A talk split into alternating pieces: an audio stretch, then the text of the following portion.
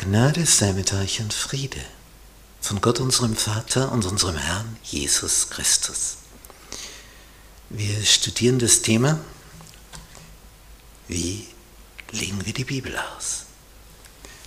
Lektion 8. Schöpfung. Das erste Buch Mose als Grundlage. Teil 1. Bibeltext dazu. Im Anfang war das Wort. Und das Wort war bei Gott. Und Gott war das Wort. Dasselbe war im Anfang bei Gott. Alle Dinge sind durch dasselbe gemacht. Und ohne dasselbe ist nichts gemacht, was gemacht ist. In ihm war das Leben. Und das Leben war das Licht der Menschen. Johannes Evangelium Kapitel 1, Verse 1 bis 4.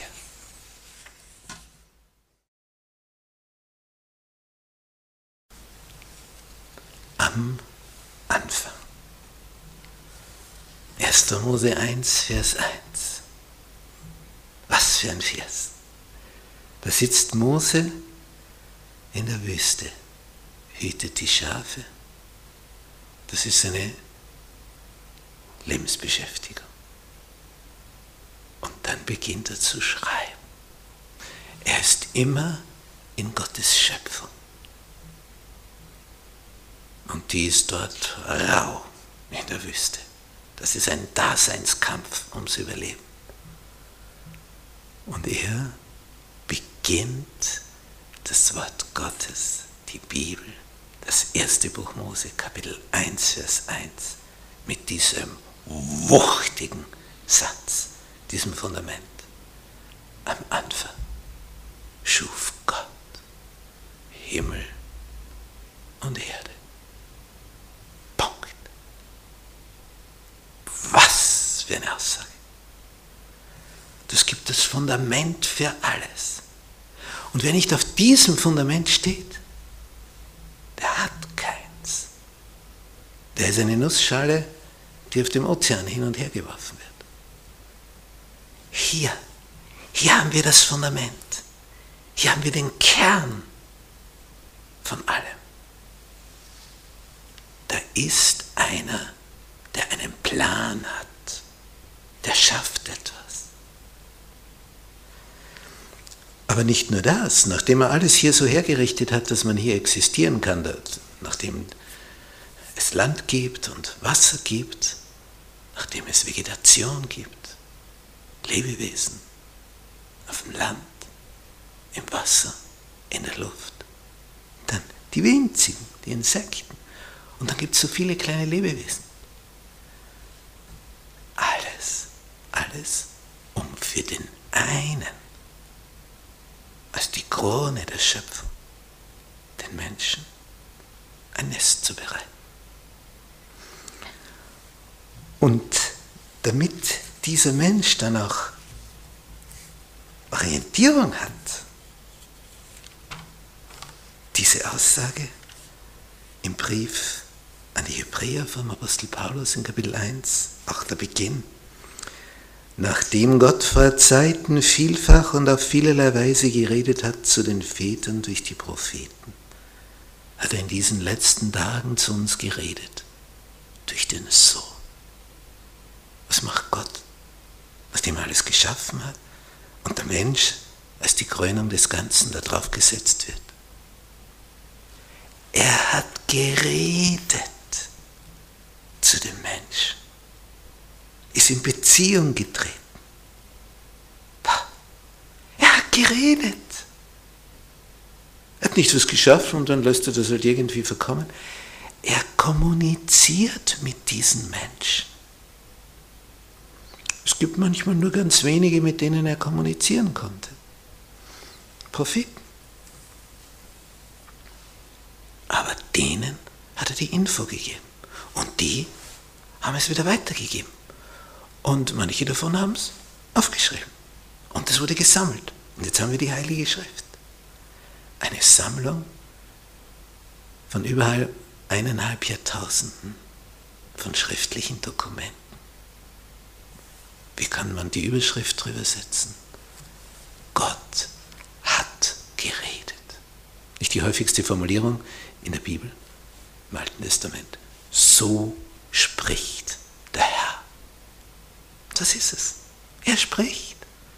Und weil er spricht, darum erfahren wir die größten, entscheidendsten Weisheiten.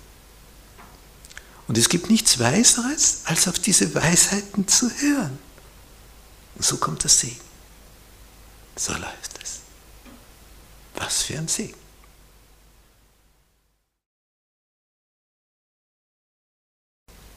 Die Schöpfungstage.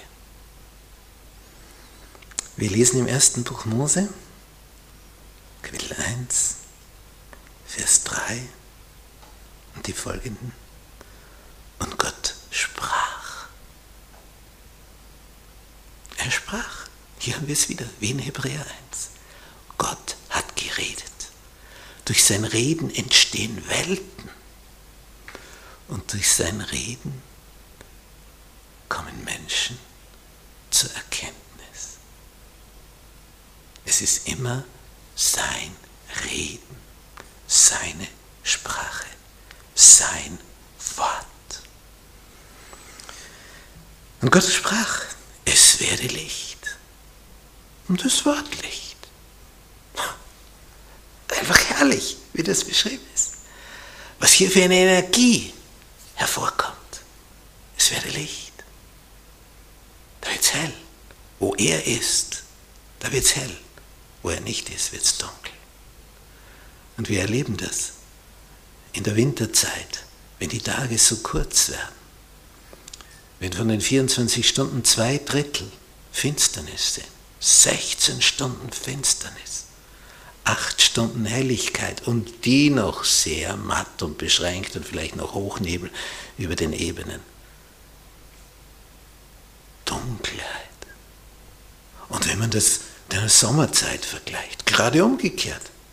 16 Stunden hell und 8 Stunden Finsternis. 2 zu 1.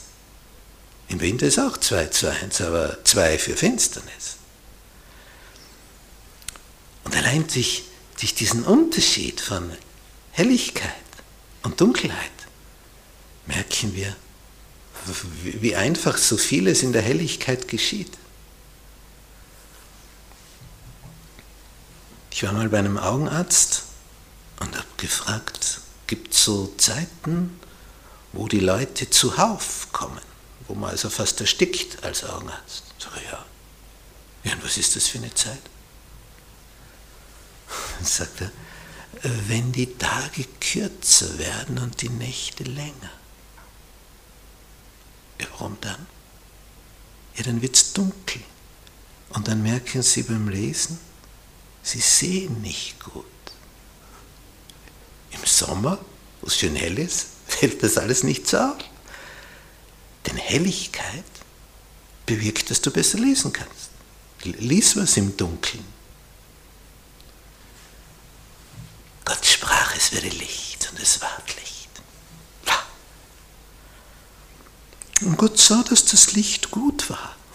Da schied Gott das Licht von der Finsternis und er nannte das Licht Tag und die Finsternis Nacht.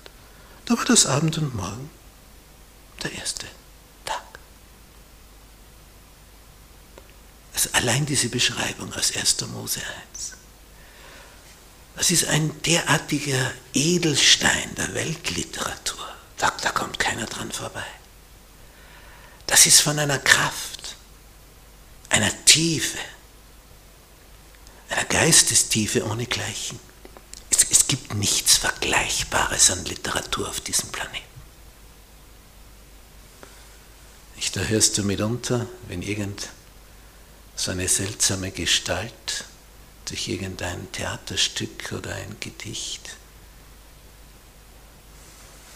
in die Höhe gejubelt wurde. Und dann sagt die Person, ja, das geht immer dann am besten, wenn ich betrunken bin oder Drogen genommen habe. Das ist dann das Ergebnis. Und hier ist jemand vom Geist Gottes erfüllt und kann dadurch das schreiben, in dieser Struktur, in dieser Ordnung, in diesem System. Also allein dieses erste Kapitel, da, da, da kannst dich baden drinnen, da kannst du eintauchen, das kannst du lesen, aufsaugen. Da geht es dir einfach gut, wenn du das liest. Und wenn du dagegen rebellierst, oh, ich will da keinen haben, ich will der Chef sein, dann geht es dir nicht gut. Es tut so gut zu wissen, da ist einer, der ist der Höchste über das Ganze. Und ich stehe unter seinem Schirm und Schutz. Er hat mich gewollt. Ich bin einzigartig. Ich bin kostbar. Ich bin wertvoll. Der wollte mich. Mich wollte er. Das, das ist etwas. Was für ein Unterschied. Als wenn dein Vorfahr einer ist, der im Zoo dann zu sehen ist hinter Gittern. Was für ein Unterschied. Abzustammen vom Weisesten des Universums. Mein Papa im Himmel ist der Höchste. Was ist was? Das gibt uns Wert. Von wem stamme ich her und zu wem gehe ich?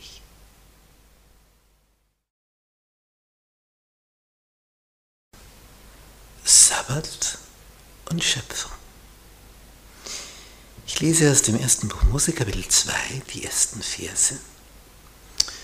So wurden vollendet Himmel und Erde mit ihrem ganzen Heer. Und so vollendete Gott am siebenten Tag seine Werke, die er machte, und ruhte am siebenten Tage von allen seinen Werken, die er gemacht hatte. Und Gott segnete den siebenten Tag und heiligte ihn, weil er an ihm ruhte von allen seinen Werken, die Gott geschaffen und gemacht hatte. Wie, wie einfach und knapp das hier formuliert ist und gleichzeitig welche Tiefe. Die Vollendung. Ruhe. Wenn wir das dann vergleichen mit dem, was Gott am Sinai in den zehn Geboten der Mose mitgegeben hat, was dann heißt in 2. Mose 20 ab Vers 8, Gedenke, erinnere dich daran, Gedenke des Sabbattages, dass du ihn heiligst Sechs Tage sollst du arbeiten und alle deine Werke tun. Aber am siebenten Tag ist der Sabbat des Herrn, deines Gottes. Da sollst du keine Arbeit tun. Da hast du Urlaub. Da ist es erlaubt, nichts zu tun. Da sollst du keine Arbeit tun, auch nicht dein Sohn, deine Tochter, dein Knecht, deine Magd, dein Vieh, auch nicht dein Fremdling der in deiner Stadt lebt. Auch die Ausländer. Sie auch, sie haben frei. Auch Urlaub. Warum? Und jetzt diese Begründung. Denn in sechs Tagen hat der Herr Himmel und Erde gemacht und das Meer und alles, was darinnen ist und ruhte am siebenten Tage. Darum segnete der Herr den Sabbattag und heiligte ihn. Darum segnete der Herr den Sabbattag. Ein Erinnerungstag an die Schöpfung, dass er in sechs Tagen dieses Wunderwerk vollbracht hat. Der Planet, so wie er ist, alles vollautomatisiert. Jetzt haben wir überlegt, Ich habe eine Zeit lang direkt neben einem Lebensmittelsupermarkt gewohnt. Konnte so vom ersten Stock da direkt auf den Parkplatz hinunterschauen. Und jeden Morgen wurde ich wach, ohne dass ich einen Wecker gebraucht hätte. Denn pünktlich zur selben Zeit fuhr der LKW vor, sehr früh am Morgen. Und dann gingen die Lichter an, dann wurde das lebendig da drüben. Und dann hast du gesehen, da wird hineingeholt vom LKW in die Lagerhalle. Und dann wird es drinnen lebendig. Und dann werden die Regale gefüllt und, und, und. Da tut sich was. Was für ein Aufwand. Die einen räumen es hinauf, dann kommen die Kunden und räumen es wieder runter. Die räumen es wieder rauf, die anderen räumen es wieder runter. Immer derselbe Kreislauf. Wie ist das in der Natur? Wo ist da der Supermarkt? Wo fahren da die LKWs? Wer stellt da die Waren zu? Alles vollautomatisiert. Jedes Lebewesen hat eine Nische auf diesem Planeten und findet sein Futter. Sofern wir nicht die Natur vernichten. Nicht, wenn Lebewesen im Sumpf wohnen und wir legen den Sumpf trocken, dann sind sie tot. Aber solange das so bleibt, wie es Gott geschaffen hat, werden die dort leben und sich dort vermehren und die finden ihre Nahrung. Der Schöpfer sorgt dafür, dass jedes Lebewesen seine Nahrung. Ohne dass die LKWs fahren, ohne dass die Züge fahren, ohne dass die Schiffe transportieren, ohne dass die Flugzeuge die Ladung zustellen. Alles vollautomatisiert funktioniert in der Natur, weil er die Fäden zieht. Diese Insekten, wie viele Arten es gibt, wir haben sie noch gar nicht alle erforscht. Die, die sterben schon vorher aus, bevor wir sie alle kennenlernen. Ich habe mal da mit einem Biologen geredet, der, der hat nur sich darauf spezialisiert, eine bestimmte Sektenart, Insektenart zu beobachten, wovon ernährt sich die, wie, wie findet die Futter. Der hat sein Leben damit zugebracht, diese eine Insektenart zu studieren. Und es gibt Millionen.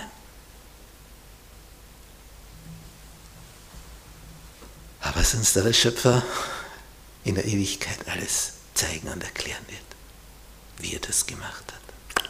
Darauf freue ich mich auch.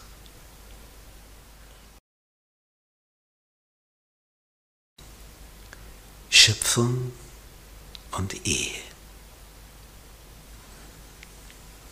Zwei Geschenke sind es, die uns Gott aus der Schöpfung mitgegeben hat. Das eine, gleich zu Beginn, ein Urlaubstag, ein Ruhetag, wo du frei hast,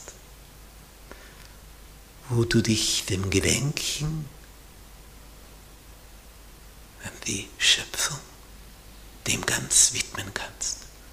Du kannst in die Natur gehen und dann einfach genießen.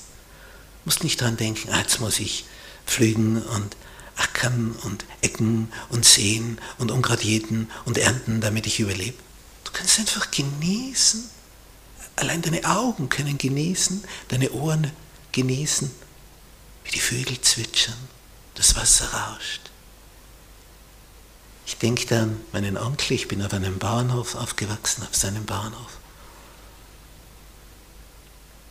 Und wenn dann so dieses Wochenende nahte, dann ging er einfach hinaus auf seine Felder und hat es betrachtet.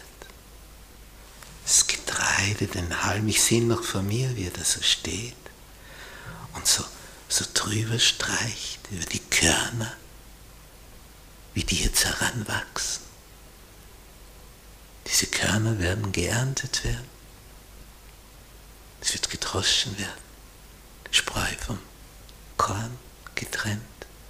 Es wird gemalt werden, Brot gebacken werden und dann spürst du es auf der Zunge. Und auf der anderen Seite schafft er die Ehe. Wir, wir haben also diese zwei großen Elemente. Wir leben in einer Natur, die so beschaffen ist, dass du überleben kannst und er gibt dir jemand an die Seite. Und das sind die zwei Elemente des Menschseins. Du wirtschaftest hier, damit du Nahrung hast, Schöpfung, aber jeden siebten Tag kannst du ihn erhalten und genießen. Wow, wie der alles gemacht hat. Jeden siebten Tag, das ist eigentlich sehr oft. Er hätte auch sagen können, jeden zehnten Tag oder jeden zwanzigsten. Er sagt jeden siebten. Und auf der anderen Seite hast du da jetzt jemanden, mit dem du kommunizieren kannst, mit dem du dich austauschen kannst. Das ist sein Plan. Aber es gibt einen Gegenspieler. Und der verdirbt. Erstens möchte nicht, dass du jeden siebenten Tag, jeden Sabbat über die Schöpfung nachdenkst. Er zieht dich hinein in den Strudel der Ereignisse. Brauchst Zerstreuung, heißt es am Wochenende. Ja, und dann kommen die zerstreuten Leute heraus. Wir brauchen nicht Zerstreuung. Wir brauchen Sammlung. Nimm eine Lupe. Da kannst du Glas eine Zerstreuungslinse konstruieren oder eine Sammellinse. Deine Lupe ist eine Sammellinse. Wenn du die Sonnenstrahlen konzentrierst auf einen Punkt, den Brennpunkt, und das auf ein Stück Holz richtest, es beginnt zu rauchen und zu brennen. Ich weiß noch, wie ich als Junge das das erste Mal auf der Fensterbank gemacht habe.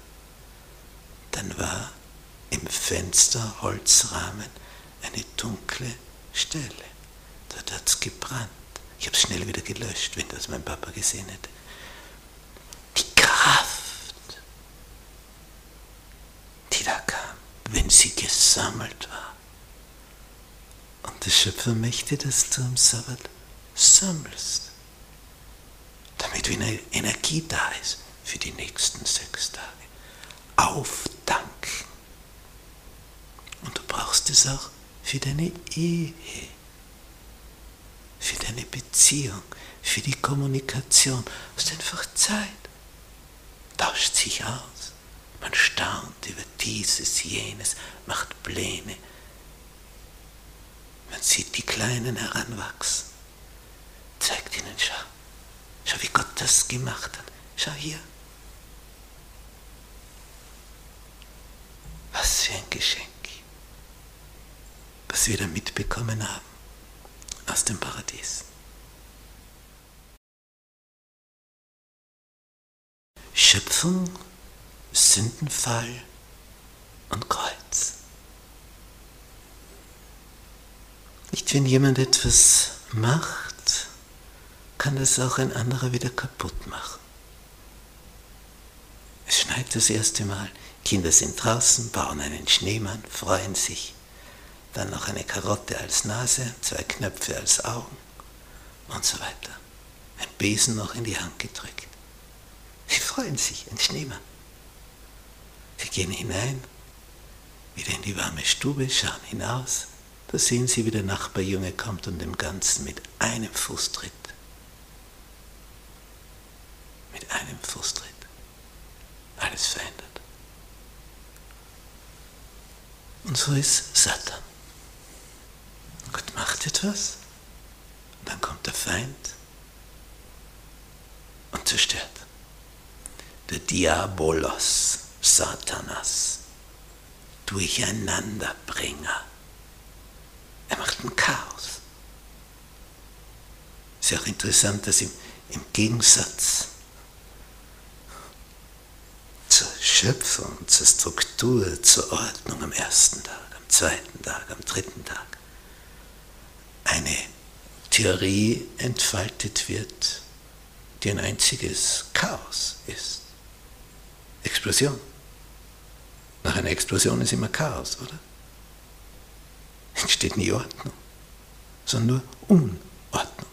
Schon mal ein Haus gesehen, wo eine Gasexplosion war?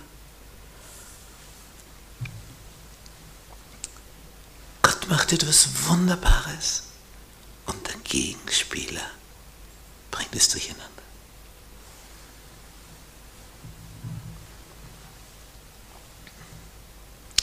Eine Dame hat mal erzählt, sie bringt ihre Tochter zum Flughafen, das war im Winter.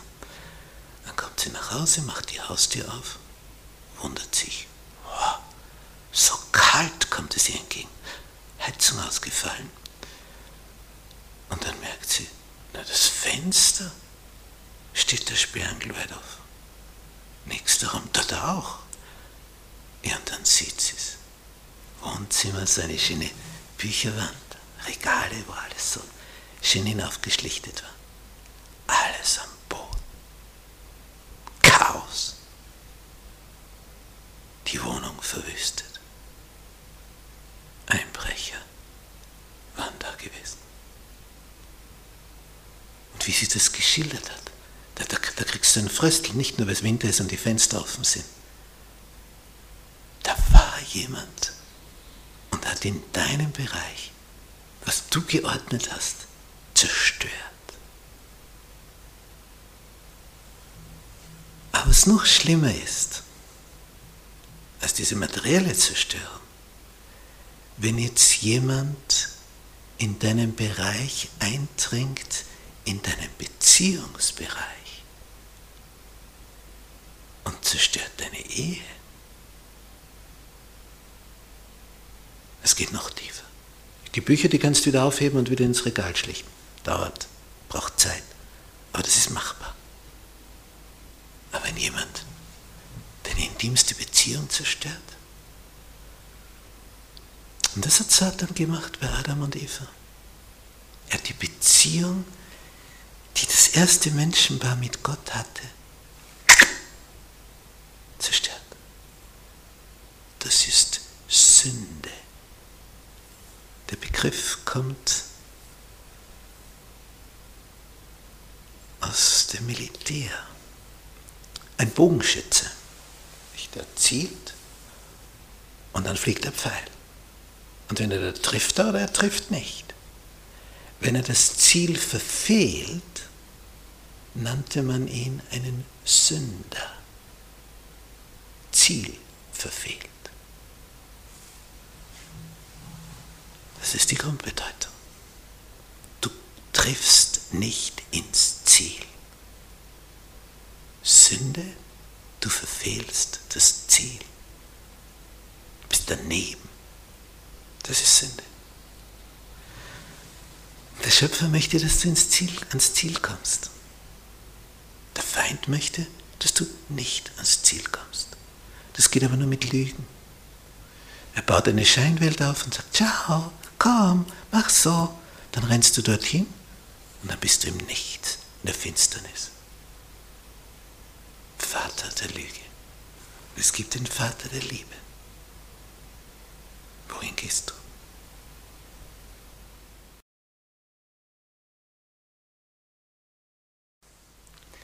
Zusammenfassung.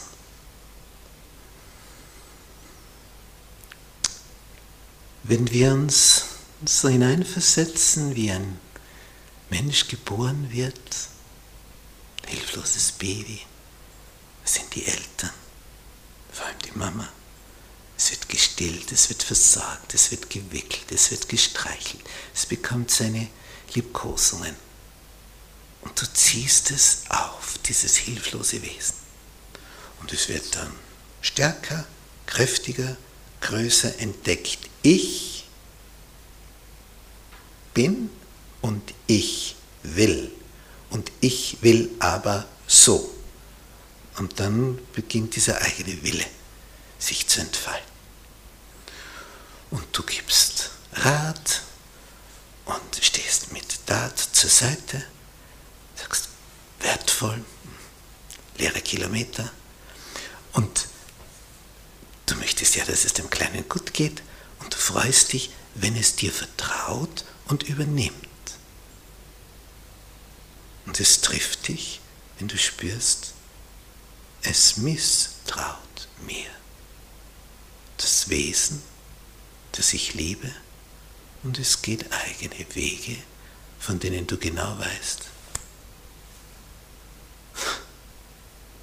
der Weg, der geht nur hinunter. Kind sieht es noch nicht. Das schmerzt. Und so sind wir unterwegs gegenüber Gott. Wir sind so wie rebellierende, pubertierende auf diesem Planeten. So, Gott, was, was brauche ich den Alten? Hey, ich weiß schon, was ich will und ich tue, was mir Spaß macht und das wird jetzt durchgezogen und nichts ahnend, was die Folgen dessen sein werden. Und was für ein Segen, wenn man jetzt auf den Rat der erfahrenen Person hört, was einem da alles erspart bleibt.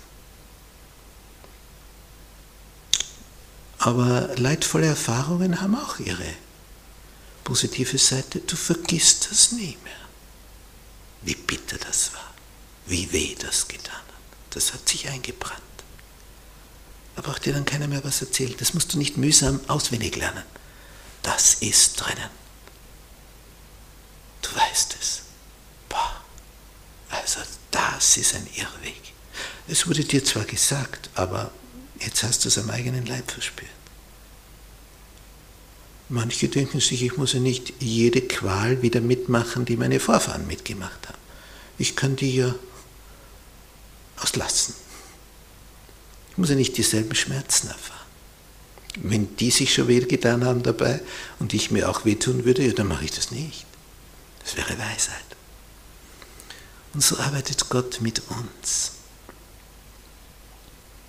Er gibt Weisheit. Manche wünschten sich, Gott würde viel mehr eingreifen und uns nicht so viel Freiheit lassen. Er würde massiv eingreifen. Aber was wären wir da? Jemand hat einmal gefragt, nachdem das Kind wieder einmal nicht gehorcht hat und seinen eigenen Willen durchsetzen wollte und die Eltern so ganz verzweifelt waren. Und dann fragt die Person, was wäre dir denn lieber? So ein kleiner Roboter, der ist programmiert, was tipp, tipp, tipp und führt alles immer genau so durch, wie du willst. Oder dein aber was hast du lieber? Naja, dass jemand dir immer folgt wie ein Roboter ist auch nicht schlecht. Aber es ist nicht dasselbe, als wenn jemand freiwillig aus Vertrauen heraus